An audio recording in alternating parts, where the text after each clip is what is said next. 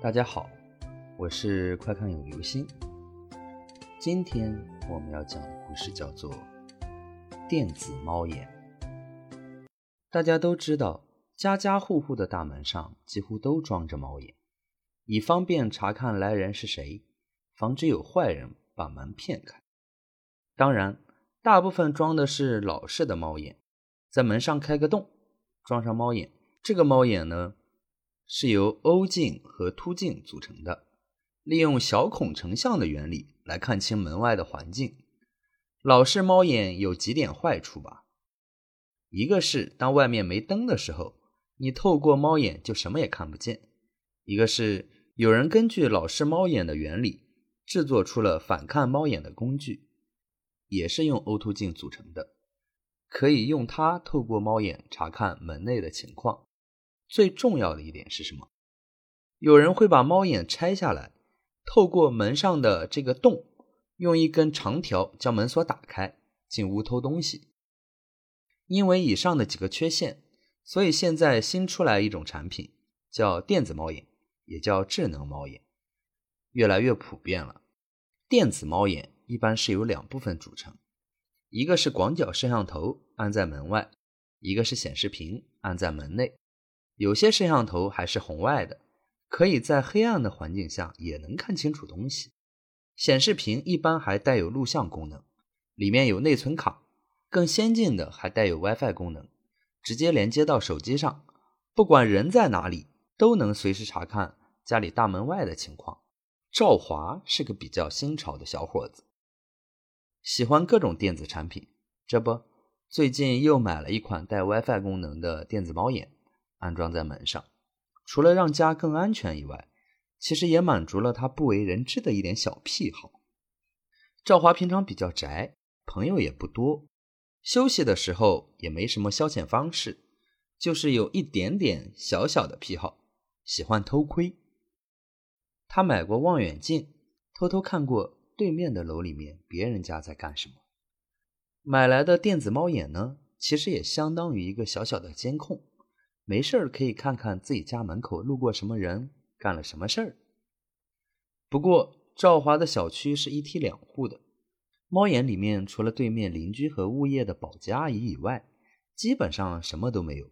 赵华也渐渐看得少了。这个周末呢，赵华在家休息，没有出门，正闲着无聊的时候，心血来潮，把猫眼里面的内存卡拿了出来，放在电脑上。看一看最近一个月自家大门外发生过什么事情。毕竟自己通过手机也不可能实时监控门外，说不定猫眼记录了什么自己没有发现的趣事呢。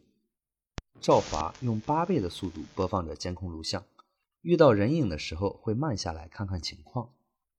白天还是和自己在手机上看到的一样，除了邻居进门出门，保洁阿姨打扫楼道。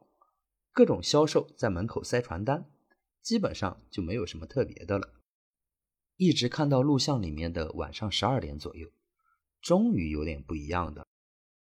赵华看到电梯门开了，一个浑身上下穿着黑色衣服、戴着黑色棒球帽的人从电梯里走了出来。从身形上看，应该是个男人。这个男人一直走到自己家门口，停了下来。低着头，不动了。透过镜头，只能看到他的帽子。男人从十二点一直到半夜两点左右，就保持着这个低头的动作，没有动过。直到两点刚过，男人转身走向电梯，按下电梯按钮，走了。赵华紧张的额头都是汗，他不知道这个男人为什么这么晚来到自己家门口。做出这么诡异的动作，待这么长时间，他是什么人？他要干什么？他是偶然过来，还是经常过来？这些赵华都不清楚。他赶紧将视频调到第二天晚上的十二点左右。果然，那个黑色衣服的男人又来了，一样的棒球帽，一样的动作，一样的时间。两点一过，又走了。第三天。第四天，第五天，一直持续到昨天晚上。那个黑衣男人每天晚上都来到赵华的门口，低着头待两个小时就走。赵华有些害怕，不知道这个男人是个变态呢，还是有什么其他的目的。报警吧！但是赵华觉得对方除了站在自己家的门口，其他的什么也没做，报警也不知道说啥。赵华决定晚上看一看，到底是什么情况。马上十二点了，赵华蹑手蹑脚的走到门口，点开猫眼的开关。盯着屏幕，果然，电梯门开了。黑衣男人跟以前一样，低着头走了出来，走到赵华的门口，不动了。赵华紧紧的盯着屏幕，将近两个小时过去了，男人还是一动不动。赵华感觉自己的腿都打颤了，要站不住了。在犹豫着要不要开门问清楚黑衣男人是怎么回事的时候。